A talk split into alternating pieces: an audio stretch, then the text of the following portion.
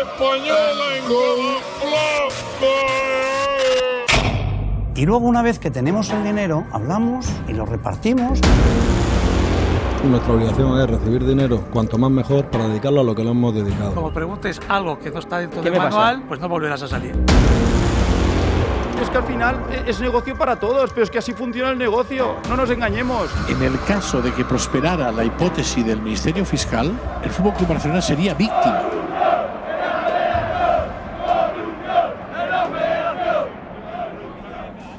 Invasión de campo, un manifiesto sonoro contra el fútbol como negocio. Capítulo 4. Estadios sin alma. Equipo español, el Deportivo es el campeón de la liga, la locura. En el Riazor, el público que salta al terreno de juego no se ha podido contener. La emoción, 93 años de espera. Me gustan las invasiones de campo.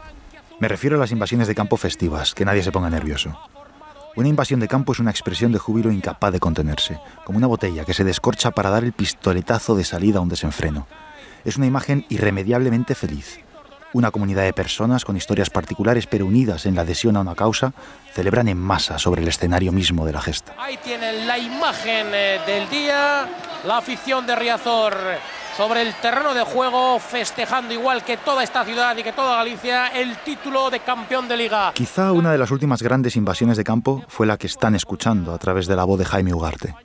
La protagonizó la hinchada del Deportivo de La Coruña cuando ganó la liga hace ya muchos años. La invasión de campo permite pisar el césped al menos una vez en la vida, que te impregne de lleno ese olor a hierba que normalmente solo se percibe desde las primeras filas. Tiene algo de conquista, de reivindicación de un protagonismo que durante el juego queda relegado a la butaca. Con la invasión, el aficionado ocupa el lugar central de los focos. Es la consecuencia natural de un estado de ánimo, el demarraje incontrolable de una emoción contenida. No solo 90 minutos, sino meses, años, incluso décadas. Qué alegría, qué extraordinario ambiente, qué gran emoción, la magia del fútbol y la que se espera. Esto es amigos, un pequeño aperitivo. Ahora es más habitual la escena de los jugadores en pequeñas celebraciones privadas, haciéndose selfies cada uno por su cuenta con sus parejas o jugando con sus hijos en lugar de girarse y celebrar con la grada y el resto de sus compañeros. La invasión de campo tiene algo de rebeldía frente a todo eso. Diluye de golpe las barreras para igualar a los ídolos con sus aficionados, que les arrebatan las camisetas y los dejan en calzoncillos. Los reyes van desnudos. La torre de Hércules mira pacientemente lo que está pasando aquí. Festeja también al grito de campeones, campeones los jugadores del Depor. El caso es que celebraciones así cada vez son más difíciles de ver. Ahora la seguridad de los estadios se encarga de acordonar el perímetro del césped para que nadie salte desde la grada. ¿Recuerdan aquel decálogo para las retransmisiones televisivas en España? A nivel internacional hemos crecido un 30% otra vez. Resulta que la normativa prohíbe las invasiones de campo. Dice textualmente lo siguiente. Las invasiones del terreno de juego por espectadores, aunque sean de carácter festivo, generan una imagen negativa de la competición, desluciendo la retransmisión televisiva. Desconozco a quién habrán consultado para sostener tal afirmación.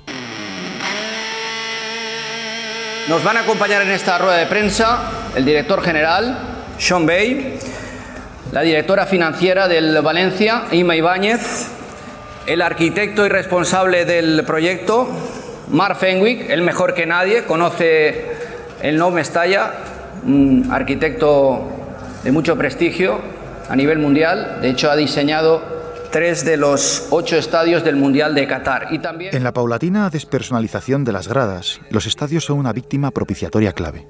Hoy sirven para todo menos para lo que tienen que servir. Basta comprobar el modo en el que los clubes venden a sus aficionados el traslado a un recinto nuevo. Destacan la multitud de palcos VIP con todas las comodidades que difícilmente podrán pagar, techos retráctiles fotovoltaicos, red wifi, restaurantes con vistas al césped, más espacio entre butacas, luces LED. A todo eso le llaman modernidad y evolución.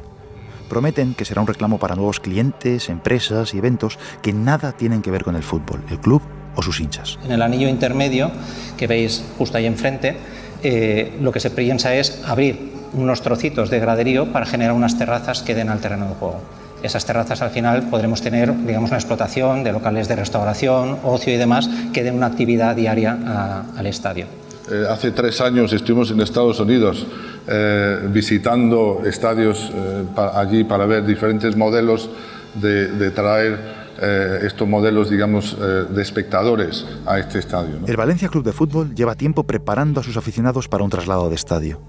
Anuncian un nuevo recinto para 70.000 espectadores, 20.000 asientos más de los que tiene su sede actual. Eso a pesar de que la asistencia media Mestalla en los últimos 10 años ha sido de 35.000 espectadores.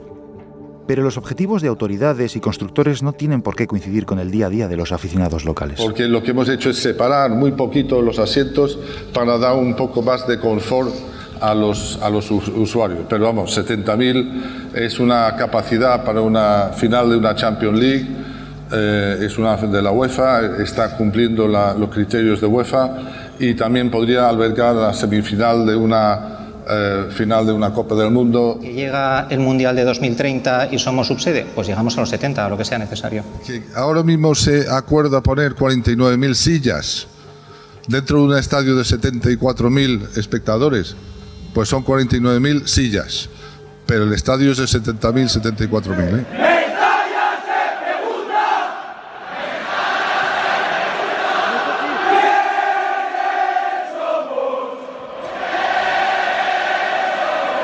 Me sorprende que cuando se presentan estos proyectos arquitectónicos nadie se preocupe por garantizar una acústica correcta o porque la inclinación de la grada permita mantener la misma atmósfera, si habrá posibilidad de seguir desplegando lonas y pancartas a la salida de los jugadores. En aquella rueda de prensa, en el esqueleto del futuro estadio del Valencia, se habló de financiación, de nuevas ofertas de ocio, hasta de la calidad del hormigón. Pero hubo al menos un periodista que se preocupó por los hinchas. Una pregunta muy, muy específica que nos han hecho los aficionados. ¿Cuál es la distancia entre la grada y la portería? Es decir, los bordes de la, de la gradería o de la grada y dónde van a estar los futbolistas, dónde van a estar los jugadores. Pues, eh, lo, que, lo que hemos hecho es, no me acuerdo exactamente, hemos ido y, al mínimo posible que nos permite eh, las ordenanzas de, de, FIFA y UEFA. ¿no? O sea, hay una distancia que sabéis que tiene que estar los, la publicidad, luego los fotógrafos y todo eso, y entonces esa distancia la hemos hecho al mínimo. Restaurantes, eventos, publicidad, fotógrafos, cámaras de televisión y luego el aficionado. Y esto es así por orden de los estamentos que rigen el fútbol, que alejan literalmente a la grada para dar prioridad a agentes externos. Es importante saber por qué pasan las cosas que pasan, quién decide que cambien y cuáles son sus motivaciones. Sin diagnóstico no hay terapia posible. Los estadios eran lugares transversales de empoderamiento popular y el fútbol moderno les ha ido arrebatando ese espacio para convertir las canchas en un producto de lujo, inaccesible para muchas economías familiares.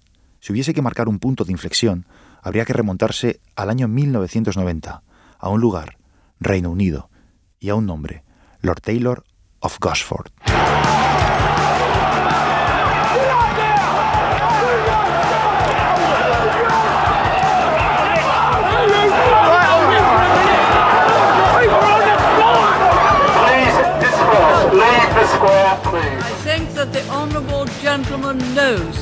I have the same contempt for his socialist policies as the people of East Europe who have experienced it have it for that. Inglaterra vivía años convulsos. Conflictividad social, huelgas, disturbios en las calles, despidos y el gobierno ultraliberal de Margaret Thatcher no estaba dispuesto a ceder ni un milímetro. Las gradas de los estadios servían para canalizar ese rechazo a sus gobernantes y sí, en ocasiones también eran lugares violentos. Todavía con el recuerdo reciente de la tragedia de Heysel, el estadio de Hillsborough fue en 1989 escenario de otra avalancha mortal antes de un partido. Perdieron la vida 96 hinchas de Liverpool, precisamente una de las ciudades más castigadas por las políticas de Downing Street.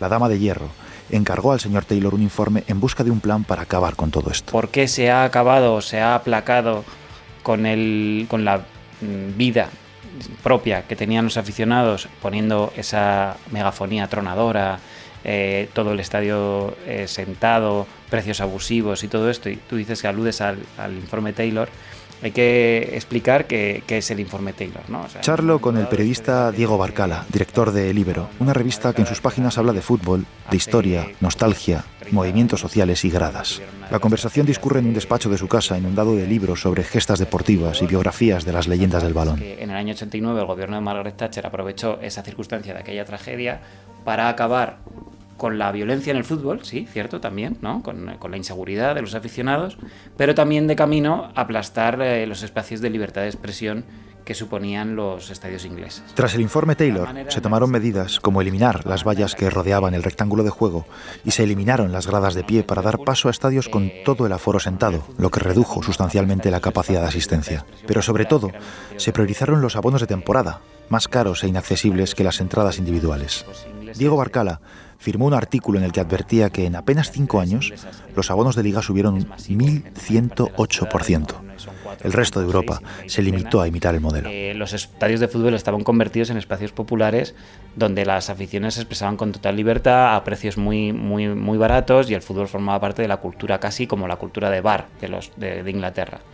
Margaret Thatcher aprovechó eh, aquella tragedia para darle un, un repaso y laminar todo ese, ese, espacio de libertad que eran los estadios de fútbol y convertirlos en, un negocio más grande con el apoyo de magnates del tipo eh, Rupert Murdoch. Muchos años después, demasiados, una investigación independiente demostró que la tragedia de Hillsborough no fue culpa de los hinchas, sino de una mala actuación de la policía. Muchos años después, demasiados, el gobierno británico, por medio del primer ministro David Cameron, pidió perdón a las familias de los fallecidos.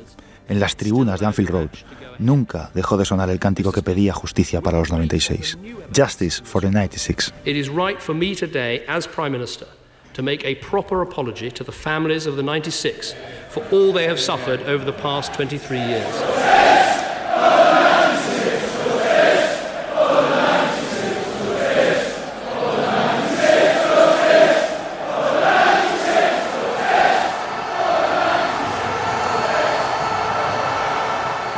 Hace no mucho tiempo, cualquier aficionado al fútbol con el ojo un poco entrenado sabía diferenciar con un simple vistazo un estadio inglés de un italiano o un español. Se identificaba rápido si tal partido era de liga o de competición europea solo con fijarse en las gradas. Si había asientos uniformes y columnas, británicos. Si encontrabas desorden y bengalas, turcos. No digamos ya si el partido se jugaba en Sudamérica con esos vallados, esos trapos y la gente abarrotando las plateas populares. Ahora, esas diferencias que hacían particular cada cancha han ido a menos. Los estadios se parecen unos a otros, da igual la latitud. La tendencia es convertirlos en recintos polivalentes, donde el detalle, lo diferente, lo único, es sacrificado por lo práctico. El partido del domingo va camino de convertirse en una vía de explotación económica más, y no necesariamente la más relevante ni la más rentable. Y el aficionado, en consecuencia, se presenta casi como un estorbo. El Real Madrid realizó una inversión astronómica para una profunda remodelación del Santiago Bernabéu. En los 24 ya hemos muerto todos. El conjunto blanco anuncia que quiere albergar congresos de todo tipo, tenis, fútbol americano y hasta la NBA.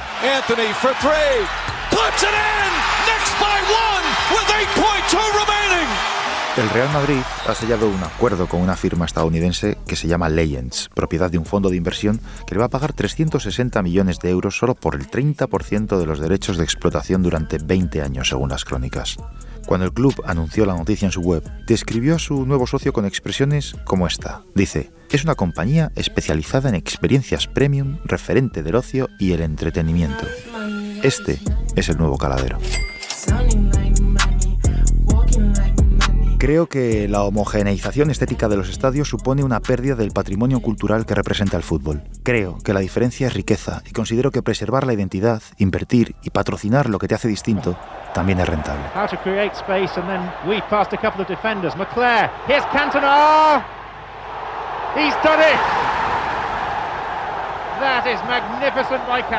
Eric Cantona un ídolo para cualquier chaval como yo nacido en los 80. El genial futbolista francés es la imagen de una empresa que vende paquetes de viajes a clientes adinerados para visitar los mejores estadios del mundo. Si han escuchado hasta aquí, Imaginarán lo que me parece que los clubes destinen parte de su aforo a esta explotación comercial. Pero lo que me llamó la atención es el listado de destinos que propone el invento. Junto a los campos que todo el mundo puede imaginar, aparecían dos que no encajarían en los cánones del relato oficial de modernidad y estrella sobre el césped. Uno de ellos es la bombonera. La cancha de Boca Juniors. En Buenos Aires.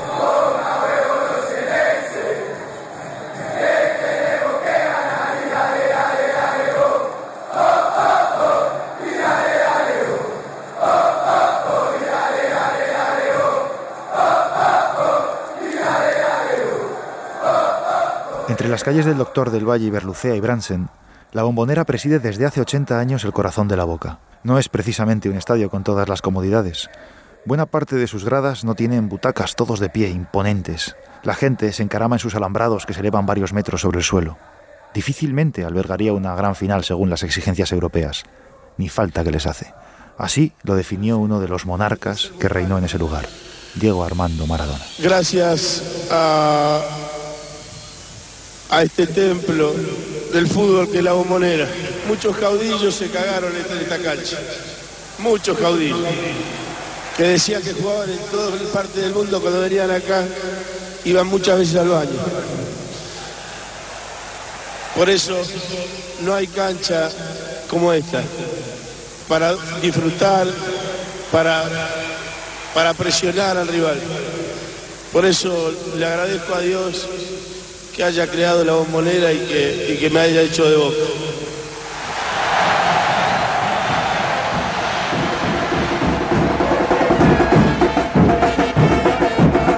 En los alrededores de la bombonera huele a vino y choripán servido en asados callejeros. La cumbia le disputa la hegemonía a la milonga y al bandoneón en los días de partido. Siempre es carnaval. Uno de los murales que decoran sus fachadas dice así. A los fundadores y a la gente, a los artistas y a los ídolos, al tango y al fútbol, que hicieron de la boca un destino y un mito.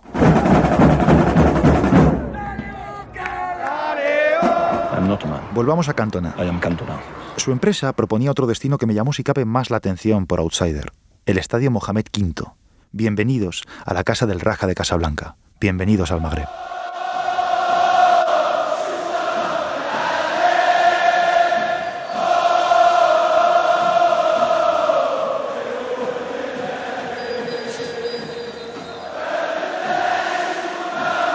El Raja es un club fundado en 1946 y profundamente ligado a las clases más populares de su ciudad.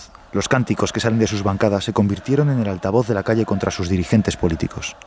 Los vídeos de sus coreografías registran millones de visitas en YouTube. Canciones como esta hablan de justicia social, de la falta de oportunidades, denuncian la corrupción. El estadio proporciona un ámbito de libertad negado en otros ambientes por el régimen de Mohamed VI. Luego, algunas de sus letras se han entonado en manifestaciones de protesta. Esto es una afición reafirmando su identidad fundacional, reforzando los vínculos que le unen con su equipo y a este con los barrios de Casablanca, a los que representa más allá de los 90 minutos que dura un partido.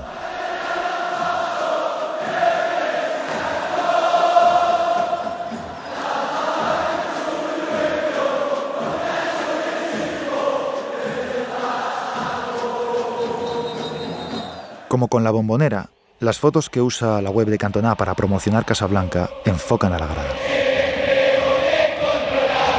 Estaremos de acuerdo en que ni Boca ni Raja estarían hoy entre una selección de equipos por sus jugadores o por su estilo de juego.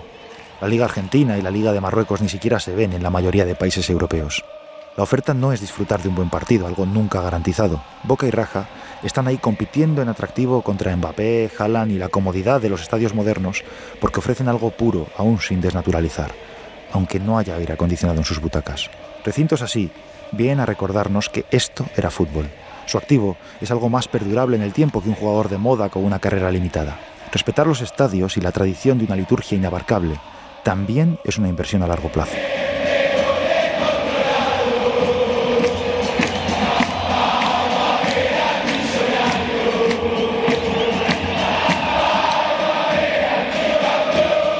El estadio, que ya es centenario, no cumplía los requisitos para jugar en, la nueva categoría y los propios aficionados se tuvieron que ofrecer voluntarios eh, para no tener que gastarse ni, un dinero en mano de obra. Entonces invirtieron 140.000 horas eh, para, para poder dedicarse a, arreglar pues, las gradas y demás. Hablo con mi amigo Alberto. Su experiencia demuestra que no es necesario irse a otro continente para disfrutar de este tipo de atmósferas en un estadio.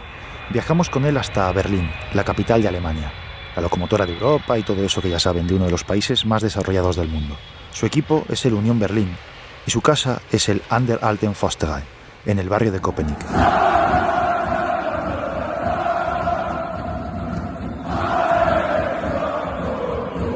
Han pasado buena parte de su historia en categorías inferiores, pero hace ya unas temporadas que disputan la Bundesliga. El año pasado se clasificaron por primera vez para la Champions League. Cuando el equipo rozaba con los dedos la primera categoría del fútbol alemán, sus hinchas sacaron una pancarta con un mensaje de advertencia. Decía, mierda, vamos a ascender. Uno de los miedos principales que tiene la gente que lleva siguiendo al club toda la vida es el tema de la gentrificación, que llegues al estadio y te encuentres un montón de turistas y demás. Entonces, lo que se busca desde el club y gente como yo que, trabajamos transmitiendo lo que significa la unión, lo que queremos es que cuando la gente vaya allí tenga ese respeto por la forma de entender el fútbol que tiene la gente del barrio de Copenhague y, y se adapte a ella, ¿no? Se busca desde dentro, desde el propio club, que la gente entienda que el Unión no es una moda pasajera, sino que es una forma de entender el fútbol que lleva pues más de 100 años. Entonces es más una experiencia de vida que, que el animar a un simple equipo de fútbol para que meta más goles que el rival. ¿no? Los equipos, sus estadios, deben corresponder y aportar al entorno que les rodea y viceversa.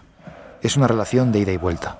Los hinchas deben tener oportunidades de vivir su club más allá del partido del fin de semana. El barrio de Köpenick, dentro de todas las actividades que tiene, la más importante probablemente sea el Unión y la gente lo tiene como que el sábado va al fútbol, pero el resto de la semana tiene otras actividades relacionadas con el club, como hacer un tifo o quedar para... Perdón, nunca es tarde para explicar qué es un tifo.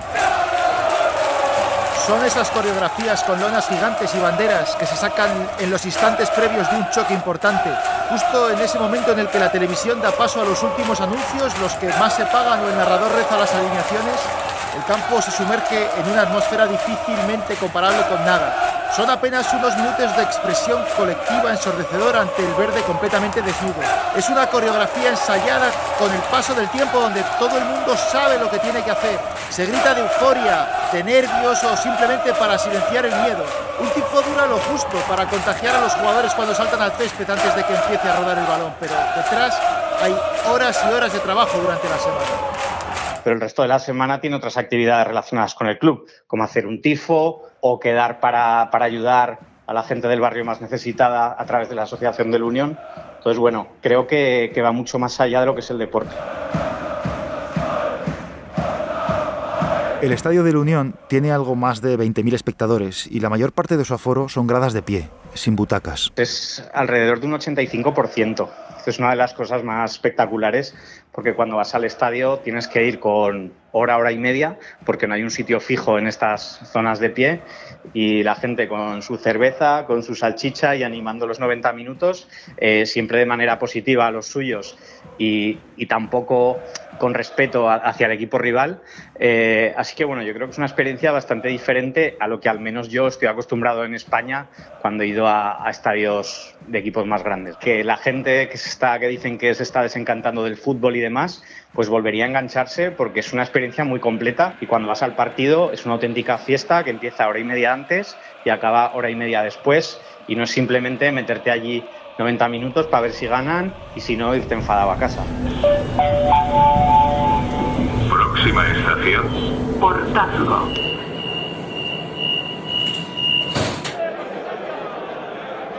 Estoy en Vallecas. Hoy juega mi equipo de visitante y acudo de invitado. El estadio de Vallecas está literalmente incrustado en el alma de su barrio. Tanto como que si un jugador se pasa de fuerza, el balón puede acabar en el salón de una de las casas que dan a la portería de la calle Teniente Muñoz Díaz. No me imagino a Vallecas sin el Rayo, ni al Rayo jugando a decenas de kilómetros en otro lugar lejos de aquí. Eh, me llamo Marta, soy socia del Rayo desde que tengo 8 años. Desde bien pequeñita se, eh, vivía aquí en Vallecas y mi padre me traía al Rayo cuando era pequeña, hasta que decidió abonarme.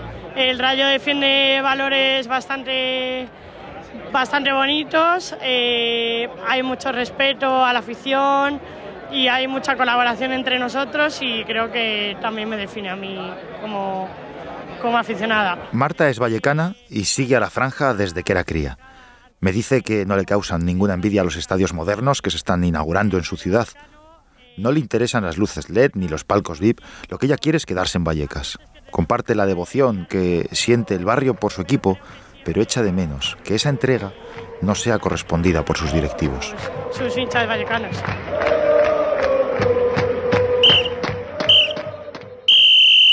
El partido ha terminado. Me he fijado que no había nadie en la grada visitante. Quizá tiene que ver con que es lunes y el partido ha terminado el martes, porque son más de las 12. El caso es que la grada visitante de Vallecas no es de las peores. Como el campo no es muy grande, estás cerca del césped, pero no siempre es así. En la Liga Española los equipos suelen reservar a las aficiones rivales el peor sitio del estadio. En muchos de ellos te ponen delante una mampara sin limpiar desde hace tiempo o el videomarcador te tapa el córner, por citar solo algunos ejemplos de hospitalidad. De los baños ni hablamos, claro. Algunas gradas visitantes están tan alejadas del campo que cuando les enfoca la televisión porque su equipo marca un gol, no se sabe si lo están celebrando o están pidiendo que alguien vaya a rescatarlos.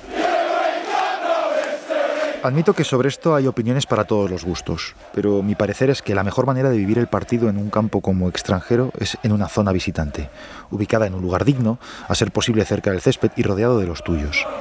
Lo encuentro la mejor solución para la seguridad y también como experiencia de grada. Veo más atractivo para el seguidor que está en el estadio como para el que lo sigue por televisión que el duelo sobre el césped tenga su réplica en los graderíos, ni más ni menos que lo que sucede cada fin de semana en la mayoría de los estadios de Europa, también en los grandes recintos. Yo entiendo que a usted no le interesa que le pongan una pancarta criticándole. Bueno, no lo entiendo porque, como usted ha dicho antes, el derecho a la información forma parte de los valores del club, también la libertad de expresión forma parte de esos valores. Entonces, no permite una pancarta, pero es que no permite una bandera madrista, pero es que no permite que pongan una bufanda encima de la valla. Y nos dicen que es que son las normas, pero casualmente el otro día, el día de la, de la Roma, todo el fondo de la gente de Roma podían poner sus banderas y sus pancartas. Y a los madridistas nos cohibe ese derecho. Si hay alguien que ponga algo ilegal, sí, para eso está. Para eso están las cámaras y para eso está todo el mundo controlado. No tenga miedo a la crítica. Entendido y no se meta conmigo que yo no le he dicho nada. ¿Perdón? No tiene por qué meterse conmigo. Usted diga lo que. No, no, no, yo le, yo le, estoy diciendo. Yo las pancartas no es crítica a, ni a mí ni a nadie. Es una norma de la UEFA, de la FIFA y de la Liga. O sea, que me está diciendo que, las normas de la UEFA solo funcionan para la afición madrista, no para la afición de la Roma. Déjeme, no dejan ahora por, los, por las tomas de las televisiones, porque pagan muchos anunciantes y no y está prohibido poner una bufanda o lo que sea. Pero, pero, si no hay publicidad en las vallas. Echo de menos las pancartas en los estadios, esos anfiteatros plagados de trapos con los que los aficionados decían presente en cada partido. Hubo un tiempo en el que incluso se escribían en verso. Hoy cada vez se ven menos y me temo que no es por falta de ganas. Vuelvo al reglamento de la liga para los estadios y encuentro una razón bastante más previsible. Dice así. Con el fin de no distorsionar la percepción monocromática, los clubes requerirán que las pancartas no cubran la publicidad colocada en los soportes publicitarios. Consulté los pasos necesarios para llevar una pancarta a mi estadio un día de partido. De entrada, te remiten a la ley contra la violencia en el deporte. Luego está la circular número 5 de la liga que obliga a mandar un boceto dos días antes para que la revisen y la autoricen o la censuren. Remito un correo a mi club. Le digo que la pancarta no será muy grande, un metro y medio de alto y cuatro metros de largo. Lo que me ofrecen es que acuda tres horas antes del encuentro, que la coloque en otra zona del estadio, bastante lejos de mi sitio, por cierto, y me recuerdan que no puede tapar la publicidad. Total, que se me han quitado las ganas. Eh, nosotros sacamos una pancarta que ponía patente fraude de ley y esa pancarta fue prohibida. Y estoy Charlo de nuevo con Emilio Abejón de la Federación de Accionistas y Socios del Fútbol Español. Su colectivo lleva años luchando contra la homogeneización de los estadios. De lo que se trata es de que no se conviertan en esa mezcla de centro comercial y discoteca hortera con la megafonía a todo volumen. Los estadios tienen que sonar a estadio. Descafeinar las gradas, eso es algo que es, que es un que es un efecto de la hipercomercialización, de la mercantilización del fútbol las últimas sobre todo décadas. Para los que hemos tenido grada la introducción del speaker y tal, nos parece lo más ajeno ¿no? al, al, espíritu espontáneo, ¿no? que, que, es lo que siempre hemos eh, entendido de, de, una grada. La grada respira con el partido, la grada tiene sus formas de expresarse ante, ante un córner, ante, ante, ante, una, ante una jugada de peligro, tiene además eso en cada una de las, de las distintas gradas, cada una de las aficiones suele tener eh, pues, eh, aspectos específicos muy propios suyos. Y eso con la uniformización y con que además pues, lo que se tiende, además el speaker, yo entiendo que es que los speakers no han debido pisar una grada en la vida, ¿no? Porque parece que montan eslogans como si fueran, yo qué sé, un DJ de discoteca o algo, no sé.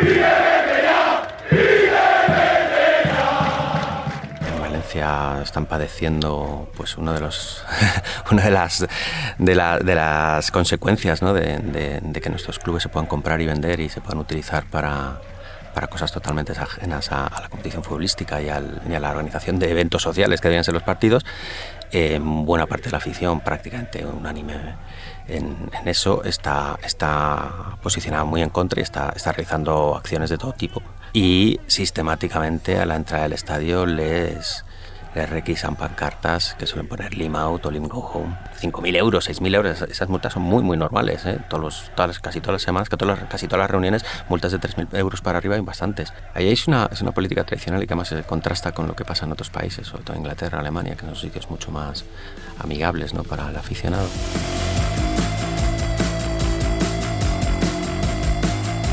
Algo malo tenemos que estar haciendo en España. Es muy cutre que la competición tenga que imponer multas a los clubes si no agrupan a la gente en el tiro de cámara de televisión. Los horarios imposibles, los precios abusivos, el maltrato a los aficionados visitantes, los obstáculos para expresarse, estadios alejados de sus entornos naturales, construcciones impersonales, megafonías atronadoras, la prohibición de tomarse una cerveza, salvo que pagues un dineral por un palco VIP con camareros que entonces sí puedes beber lo que quieras. Es decir, que el problema con el alcohol no es la seguridad, sino pagar más. ¿Por qué no esforzarse por construir un marco donde ir al estadio sea una experiencia más constructiva que la de mero cliente? ¿Por qué no un término medio entre la actividad comercial y la integración total de los aficionados? ¿A qué le tienen miedo? La Liga remite cada semana un escrito a la Federación donde le informa de los cánticos que se producen en los partidos y que a su juicio incitan a la violencia o son insultantes. Están considerados comportamientos prohibidos y por tanto sancionables. Me gusta consultar esos informes porque se encuentran cosas interesantes, como esta del 12 de marzo de 2023. Sevilla-Almería. Se informa de que unos 2.000 aficionados locales mostraron una pancarta que decía por un fútbol limpio, Barça Gate. Solo un mes antes se había conocido que la Fiscalía investigaba a un ex vicepresidente de los árbitros que recibió 7 millones del Barça mientras ejercía su cargo. Esos hinchas protestaban contra el caso Negreira, uno de los mayores escándalos de los últimos años. Hasta el propio Javier Tebas se mostró así de preocupado. Presidente de la Liga no me gusta, me parece que no está bien ni las facturas, ni los conceptos, ni los hechos por los que se ha pagado y hay que investigarlo, ¿no? La Liga, tradicionalmente enfrentada con la Federación, en este caso le da cuenta de las protestas legítimas de los aficionados. Pues aquí estamos de acuerdo con el señor Tebas y con esos aficionados del Ramón Sánchez Pizjuán. Hay que investigarlo. Por un fútbol limpio. Hablemos del Barça Gate.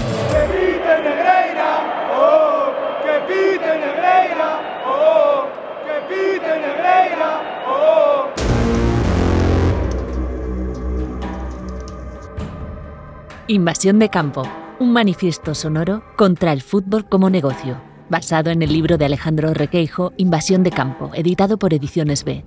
Podcast del Confidencial, escrito, dirigido y presentado por Alejandro Requeijo, con la realización de Ana Schultz, la edición de Andrés Moraleda, la postproducción de Zori Marianova y la coordinación de Antonio Martín.